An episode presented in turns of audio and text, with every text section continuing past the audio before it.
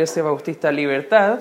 Estamos volviendo a los estudios de forma normal. Ya estamos estudiando la, la carta que Dios dio a través del apóstol Juan a, a nosotros pero principalmente a siete iglesias en Asia Menor llamado Apocalipsis, ¿ya? Y vamos a ir junto al libro de Apocalipsis capítulo 3 para continuar esta serie de mensajes que Dios, el mismo Señor Jesucristo, estaba revelando a siete iglesias en Asia Menor y hoy vamos a estudiar la iglesia de Filadelfia. No tiene nada que ver con el queso, hermanos, ya quiero decir claro eso, porque a veces cuando escucha Filadelfia piensan en el queso fresco y a algunos se le hace agua a la boca y no voy a hablar tanto porque sé que a la hermana Gisela le va a dar hambre y el pobre bebé que está dentro va a sufrir, ¿ya? Pero no vamos a hablar más de comida, ¿ya? Pero vamos a hablar de esta iglesia que estaba escribiéndole ahora el Señor Jesucristo a través del apóstol Juan, un mensaje bien interesante y hoy vamos a estar estudiando cómo ser una iglesia fiel y con visión. Lo interesante de esta iglesia es que de las pocas iglesias que Dios no reprocha nada en las iglesias de Asia Menor. Es una de las pocas iglesias que al parecer sí estaban haciendo la voluntad del Señor, pero a pesar de eso queremos ver algunos principios bíblicos que nos pueden animar. Antes de leer la carta, vamos a ver algunas curiosidades, por así decirlo, con respecto a Filadelfia. Y lo primero que podemos ver es la, la ciudad de Filadelfia era llamada la puerta de Atenas. Esto es importante porque más adelante va a hablar de una puerta abierta y como la ciudad era conocida por ser una puerta para llegar llegar a Atenas o era una posición eh, muy estratégica porque estaba de trayecto la ciudad ante los que iban al, al mar para toda la actividad portuaria, pero también era de trayecto para algunas ciudades militares, donde podían tomar milicia, algunos podían tomar armas, algunos podían atrincherarse, pero esta ciudad literalmente era una puerta de pasada entre ambas circunstancias. Esta ciudad llamada Filadelfia eh, vivía o estaba situada en una región que estaba constantemente amenazada por terremotos. Era como Chile, ya Filadelfia, ya casi siempre venían terremotos cada cierto tiempo. Incluso en el año 17 después de Cristo, Filadelfia, Sardis y otras 10 ciudades fueron totalmente destruidas por causa de un terremoto. O sea, justo estaba bien fresco la mente de estas personas lo que tenía que ver con desastres y catástrofes naturales. Incluso el emperador romano Tiberio reconstruyó Filadelfia eh, muchos años después. La palabra Filadelfia, como ustedes saben, tiene que ver con una palabra que tiene que ver con el amor. Y Filadelfia significa amor por los otros. Eso significa la palabra Filadelfia. O sea, cuando hablamos del amor fileo, es el amor eh, por otras personas. No es un amor propio o un amor erótico como pasional, tiene que ver con un amor más de, compañerismo. Dios nos enseñó a amarnos, hermanos. ¿Amén? Y eso lo vemos claramente en la, en la, Biblia. Quizás Romina nos puede ayudar buscando Primera de Tesalonicenses, capítulo 4, versículo 9, porque acá el apóstol Pablo viene a hablar que Dios nos enseñó a nosotros a amar. Incluso en otros libros, como el libro de Romanos, capítulo 5, versículo 5, dice que nosotros podemos amar a otros, amar a Dios, porque el amor de Dios fue derramado en nuestros corazones. Y fíjate lo que dice Primera de Tesalonicenses, capítulo 4, versículo 9, dice, pero acerca del amor, ¿qué dice?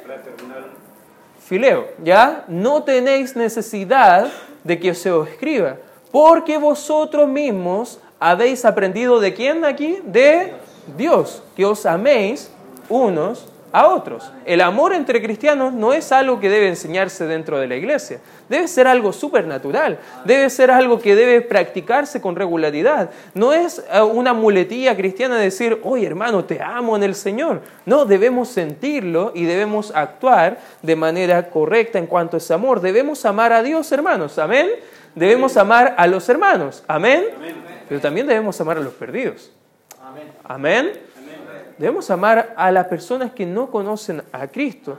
Ahora, lo interesante, ¿por qué estamos hablando de todo esto? Porque acá dentro de esta iglesia, a pesar de que también estaba siendo tribulada, a pesar de que también estaba pasando por diferentes problemas, ellos no veían los obstáculos como problemas, sino lo veían como oportunidades para el avance del Evangelio. Y como cristianos. Justo estamos viviendo un periodo dentro de nuestro propio país, que estamos viviendo descontento social, estamos viviendo problemas. Muchos incluso están durmiendo con temor en sus propias casas, producto de lo que está aconteciendo. Muchos ven problemas, pero el cristiano debe ver oportunidades. Amén, hermanos, como esa iglesia fue fiel con una visión, nosotros, al igual que esta iglesia, podemos tener fidelidad del Señor a pesar de las dificultades y tener una visión correcta de alcanzar a los perdidos con el Evangelio. Amén, hermanos. Y de eso vamos a estar hablando el día de hoy. Vamos al libro de Apocalipsis, capítulo 3, versículo 7. Vamos a leer todo el tramo de la Escritura hasta el versículo 13 y luego vamos a desprender dos aplicaciones de este estudio de la palabra del Señor. Versículo 7 dice, escribe al ángel de la iglesia en Filadelfia, esto dice el santo y verdadero. Si tú te das cuenta ahí en la escritura, dice santo con mayúscula y verdadero con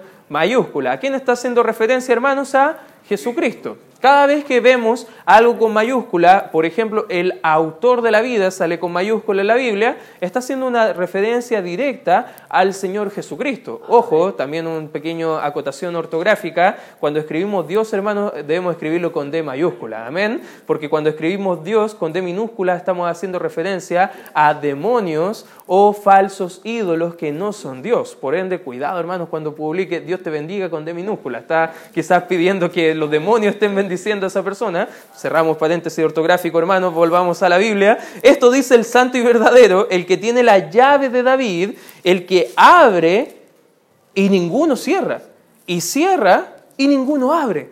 Yo conozco tus obras, he aquí, he puesto delante de ti, y fíjate lo que dice ahí, subraya esta palabra por favor, una puerta abierta. Subraya esa frase, por favor. Una puerta abierta, la cual nadie puede cerrar porque aunque tienes poca fuerza, has guardado mi palabra y no has negado mi nombre.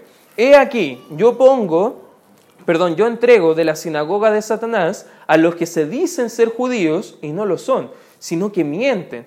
He aquí, yo haré que vengan y se postren a tus pies y reconozcan que yo te he amado, por cuanto has guardado, ¿qué dice la escritura? Mi palabra de mi paciencia. Yo también te guardaré de la hora de la prueba que ha de venir sobre el mundo entero, para probar a los que moran sobre la tierra. He aquí, yo vengo pronto, retén lo que tienes para que ninguno tome tu corona. Al que venciere, yo lo haré columna en el templo de mi Dios y nunca más saldrá de allí y escribiré su eh, sobre él perdón, el nombre de mi Dios, el nombre de la ciudad de mi Dios, la nueva Jerusalén, la cual desciende del cielo, de mi Dios y mi nombre nuevo. El que tiene oído, oiga lo que el Espíritu dice a las iglesias. Vamos a orar vamos a pedir la ayuda del Espíritu Santo para poder ver las aplicaciones prácticas en nuestra vida y podemos también salir de acá animados a ver las oportunidades que Dios nos da también como iglesia. Vamos a orar. Gracias Señor por este tiempo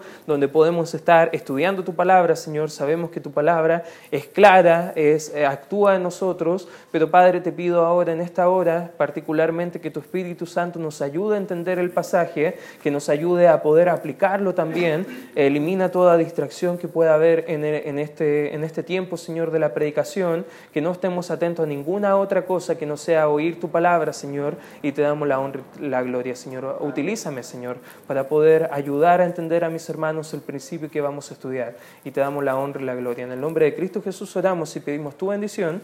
Amén.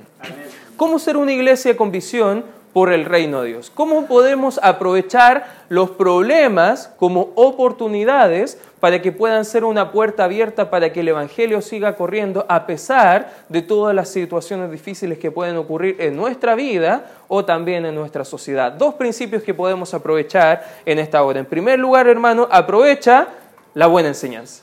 Amén. Aprovecha la buena enseñanza.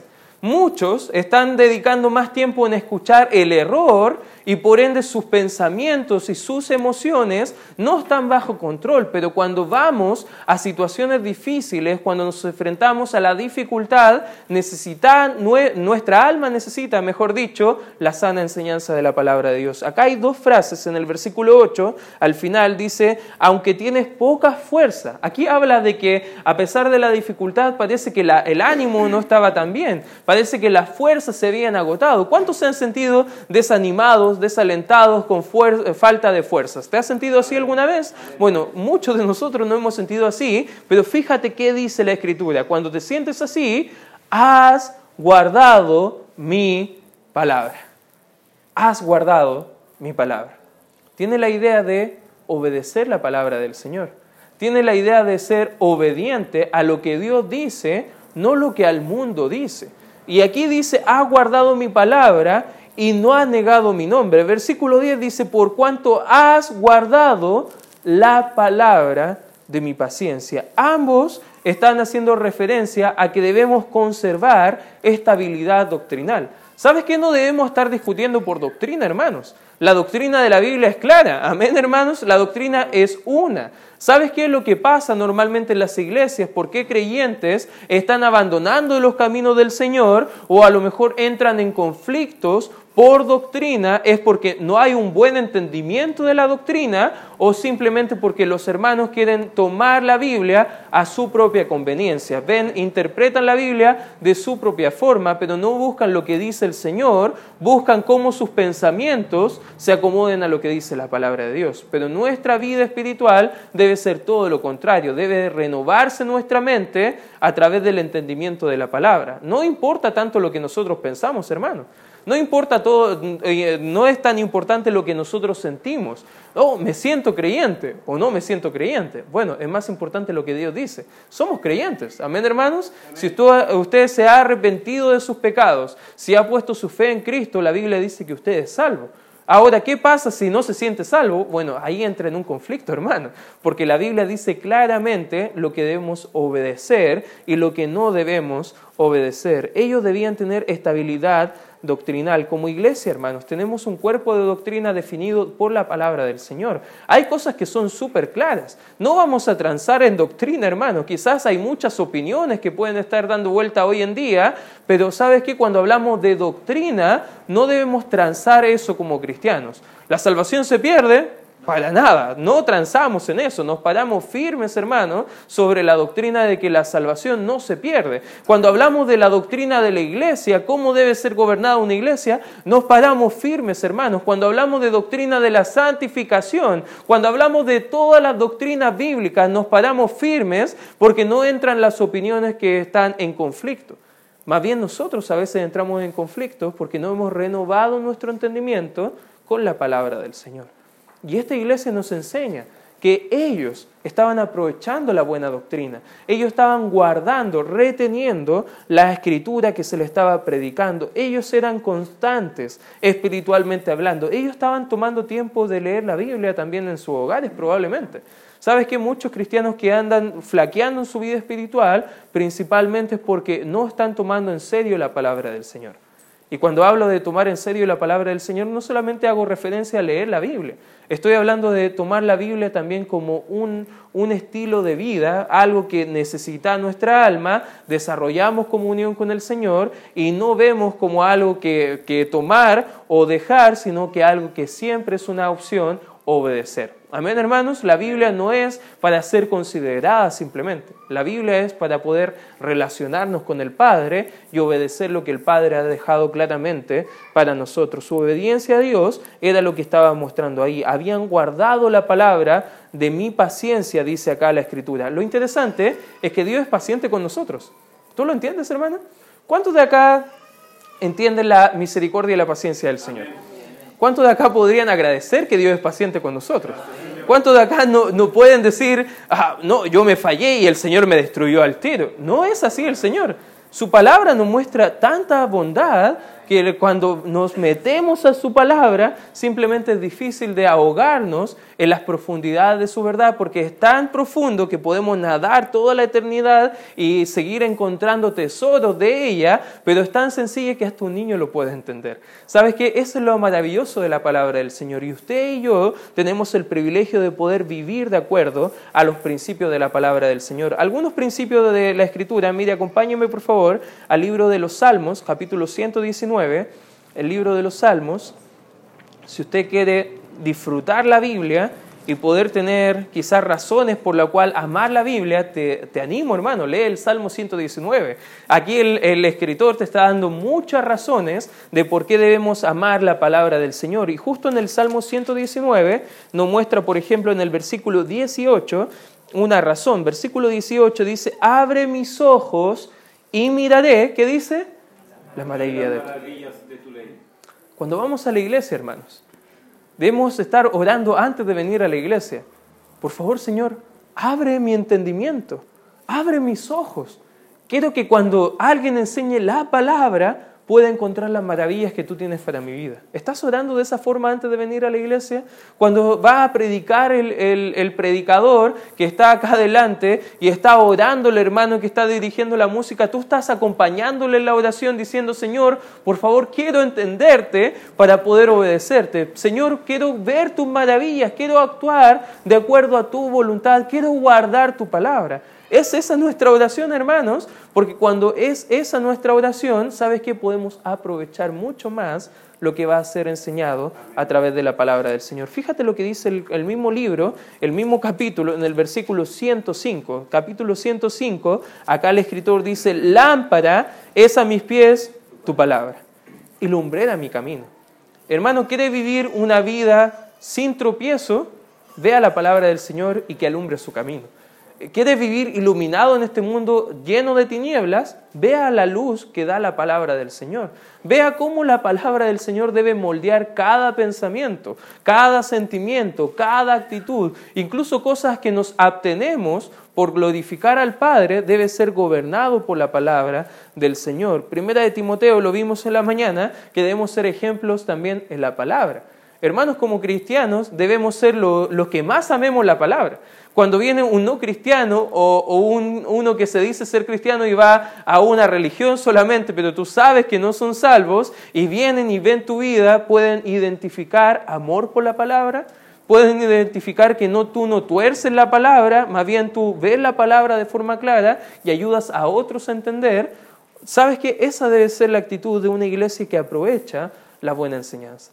Una iglesia que aprovecha la buena enseñanza también toma actitudes de apreciar la palabra. ¿Sabes que desde pequeño alguien me enseñó que si quiero aprovechar más la palabra, voy a tomar apuntes?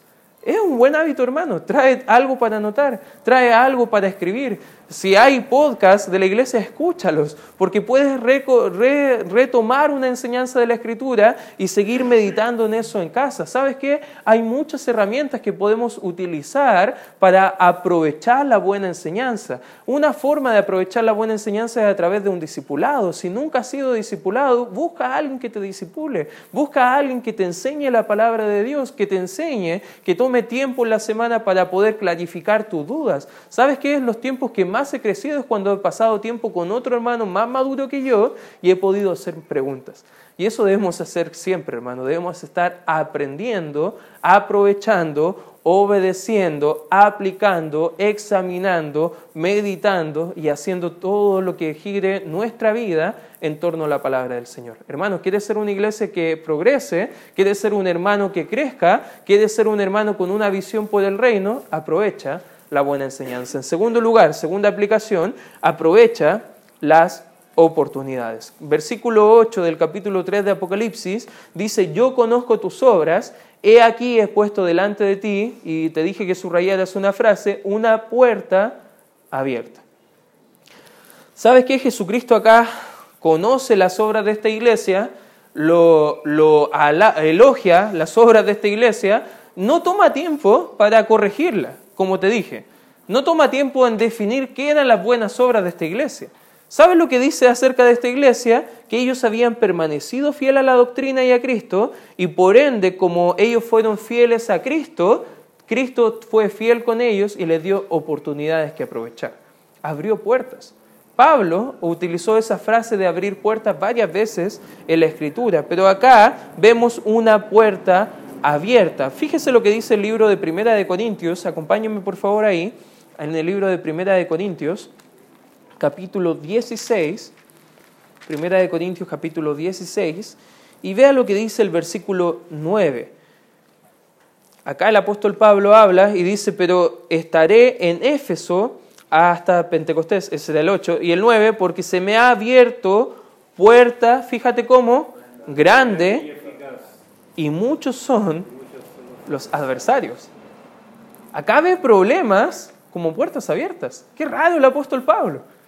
¿Sabe lo que hacemos nosotros cuando viene una dificultad? Lloramos al Señor. Criticamos al Señor. Decimos, ¿por qué a mí, Señor, si yo estoy haciendo lo, lo correcto? Algunos incluso se ponen más doctrinales. Bueno, es que Dios quiere trabajar en mi carácter, pero no, las oportunidades que nos da el sufrimiento va a ayudarnos a glorificar al Señor.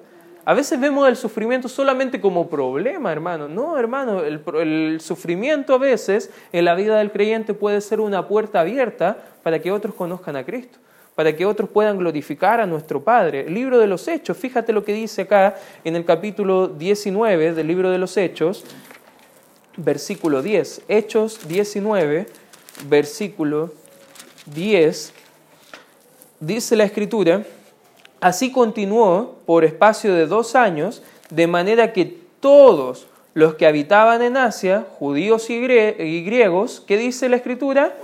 Oyeron la, palabra, del Señor. ¿Dónde estaba Pablo en el capítulo 19? En Éfeso. Primera de Corintios 16, 9, Dios está, Pablo estaba diciendo a otros, Dios está abriendo puerta, grande y eficaz. Muchos son los adversarios. Y vemos en Hechos capítulo 19 ¿Cuál fue esa puerta? Fue que esa adversidad provocó que muchos pudieran conocer al Señor, que muchos escucharan el Evangelio del Señor, tanto judíos como griegos. ¿Sabes qué? La, la puerta que Dios nos abre como iglesia muchas veces son oportunidades para evangelizar. A veces la gente ve tu vida en medio del sufrimiento y no entiende cómo reaccionas también ante la adversidad.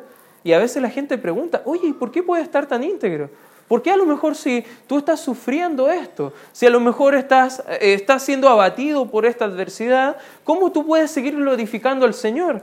Y ahí es una puerta abierta que te deja el incrédulo para predicar el Evangelio, pero lo triste es que muchas veces no vemos esa oportunidad y dejamos pasar de largo esa puerta abierta.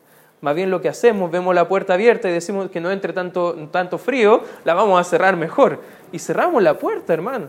No, no debe ser esa nuestra actitud. Debemos tener visión por el reino, debemos buscar amar a los perdidos, debemos buscar aprovechar esas puertas abiertas. Colosenses 4.3, el mismo apóstol Pablo hablaba de esta puerta y él dijo acerca de esta puerta, fíjate lo que dice Colosenses capítulo 4, versículo 3, ¿para qué era? Dice, orando también al mismo tiempo por nosotros, para que el Señor, fíjate, ¿quién es el que abre las puertas? El Señor, Señor nos abra puertas, ¿para qué? Para la palabra a fin de dar a conocer el misterio de Cristo, por el cual también estoy preso. ¿Sabes cuál era ese misterio? El Evangelio. Que Cristo murió por nosotros, que Él entregó su vida por nosotros, que Él pagó el precio que merecían nuestras almas pagar por el pecado que habíamos cometido, porque la paga del pecado es muerte, hermano. ¿Sabes que ese misterio que el incrédulo no lo entendía, que el judío no lo entendía, ese misterio del Evangelio, del perdón de Dios para todo aquel que cree, era lo que Pablo predicaba y lo que estaba orando al Señor, Señor, ábreme más puertas. Cuando nos despertamos en la mañana, hermano, y oramos al Señor, muchas veces oramos para que Dios nos cuide en el trayecto. Pero ¿cuántas veces oramos para que Dios abra puertas para predicar el Evangelio a alguien que vamos a conocer durante el día? O alguien que ya conocemos, pero que está Dios trabajando en su corazón para que nosotros compartamos el Evangelio. Hermanos, debemos ser una iglesia eh, sumisa, sensible a las necesidades de otros para aprovechar las oportunidades de predicar el Evangelio. Alguien dijo que la puerta abierta fue la oportunidad divina para el servicio y especialmente para proclamar la buena nueva del Evangelio. Sabes que cada vez que vemos dificultades, deben ser puertas abiertas que vemos de Dios para servir a otros, para ayudar a otros, para poder mostrar el amor de Dios a otros, pero con todo el fin de poder testificar a otros. Amén, hermanos. Debemos buscar ese testimonio. Los creyentes del Imperio Romano tenían varias ventajas. Por ejemplo, los creyentes disfrutaban de la Pax Romana, que eso daba tranquilidad al ciudadano romano. Este, también tenían una red de carreteras para movilizarse, un idioma en común como el griego para comunicarse. Y sabes que esta ciudad de Filadelfia tenía todas las condiciones ideales a pesar de su adversidad, para predicar el Evangelio con más fuerza. Su ubicación acerca de las carreteras fue clave, porque sabes que muchos podían pasar por Filadelfia día a día y la iglesia debía estar atento a los que iban a pasar por esta puerta para compartir el Evangelio. En el libro de Hechos los cristianos no fueron tan conocidos por ser cristianos, solamente una vez se menciona la palabra cristiano, pero ¿sabes cómo eran conocidos los primeros creyentes? Por la gente del camino, por los que estaban en el camino por los que estaban aprovechando la oportunidad de que gente pasaba por la carretera y le estaban diciendo, hermano, perdón, ¿cómo te llamas? Ah, perfecto, yo me llamo Francisco. Mira, te quiero contar de alguien que probablemente tú ya hayas escuchado, pero te quiero contar por qué Él vino. Y Él vino a morir por tus pecados. Y empezaban a predicar el Evangelio y después de la conversión la persona se arrepentía, creía en Dios y después el hermano estaba súper feliz y le decía, ahora tenemos que bautizarnos. ¿Dónde hay agua? Vamos a bautizarnos. Y estaban literalmente los caminos que utilizaban los romanos predicando el Evangelio. A tal forma que ya llegaba a ser una plaga el evangelismo en esas zonas. ¿Sabes lo que hacía Filadelfia? Al parecer la única advertencia que Dios les da era que no estaban aprovechando tanto la puerta que Dios estaba abriendo. Que al parecer no tenían visión de no solamente ver sus propias necesidades, su propia iglesia dentro de esas cuatro paredes, sino que ellos estaban olvidando que hay mucho más afuera que debemos alcanzar. Hermanos, hay tanta oportunidad para poder ser luz dentro de este mundo en tinieblas. ¿Estás aprovechando las oportunidades de ser luz en este mundo en tinieblas? Con tu testimonio, tus labios, tus oraciones, tu constancia al Señor, tu servicio a Él, tu fidelidad, evangelismo, hermano, estás aprovechando las oportunidades que Dios está dando. Quiero mostrarte un texto, hermano. Fíjate, acompáñame al libro de Segunda de Pedro, unas hojitas antes de Apocalipsis, segunda de Pedro, capítulo 3, y hablamos de la palabra de la paciencia. Todos estamos de acuerdo que Dios es paciente con nosotros. ¿Amén? ¿Sabes en qué cosa también Dios es paciente con nosotros? Te quiero mostrar algo en el versículo 9. Versículo 9 dice, el Señor no retarda su promesa, según algunos la tienen por tardanza, sino que es, ¿qué dice la Escritura? Paciente, para con nosotros y fíjate lo que quiere Dios, no queriendo que ninguno perezca, sino que todos procedan al arrepentimiento. Pero el día del Señor vendrá como ladrón en la noche. ¿Sabe lo que dice acá la Escritura? Dios viene. No sabemos el día, no sabemos la hora. Y si no estamos aprovechando las oportunidades, simplemente estamos eh, tomando la paciencia del Señor en vano sin predicar el Evangelio a los perdidos. Pablo decía en Primera de Corintios, capítulo 15, que al final hay mucha gente que no conoce al Señor. ¿Y sabes por qué lo comentó ahí a la iglesia en Corinto? Dijo después en el texto, para vergüenza vuestra os digo. Hermano, ¿cuántos no conocen a Cristo de nuestra familia? ¿Cuántos no conocen a Cristo en nuestra comunidad? ¿Cuántos no conocen a Cristo alrededor de nosotros, donde estudiamos o trabajamos? Hermano, eso debe darnos vergüenza que no conozcan a Cristo. Amén. Debemos buscar y orar, anhelar, eh, buscar al Señor una comunión de decirle, Señor, por favor, abre puertas para que te comparta con otros. Ábreme puertas el día de hoy para darte a conocer, dar a conocer tu nombre. Hermano, las aplicaciones que podemos saber acá es que Dios ha puesto muchas puertas abiertas en nuestra vida, pero que no las estamos aprovechando. Pero el día de hoy solamente quiero desafiarte y animarte a que puedas ver las puertas que Dios está abriendo para que compartas su palabra, para que puedas aprovecharla, la buena enseñanza, pero también las oportunidades. Dios nos da muchas oportunidades día a día, porque su fidelidad se renueva cada mañana. Su misericordia con nosotros es tan grande, hermanos, que no podemos dejar de decir lo que hemos visto y oído, hermanos. Dios ha sido bueno con tu vida ha transformado toda tu alma, tu, vida por completo, sabes que lo mismo quiere hacer con otros. Y te ruego, por amor a las almas de los perdidos, comparte el Evangelio con otros. Aprovecha las puertas abiertas que Dios quiere eh, que aprovechemos y que Él está abriendo también en nuestra vida. Vamos a orar. Gracias Señor por este tiempo estudiando tu palabra. Te pido y te ruego que nos ayudes a aprovechar estas puertas que tú abres, Señor, para seguir predicando tu precioso Evangelio y te damos la honra y la gloria.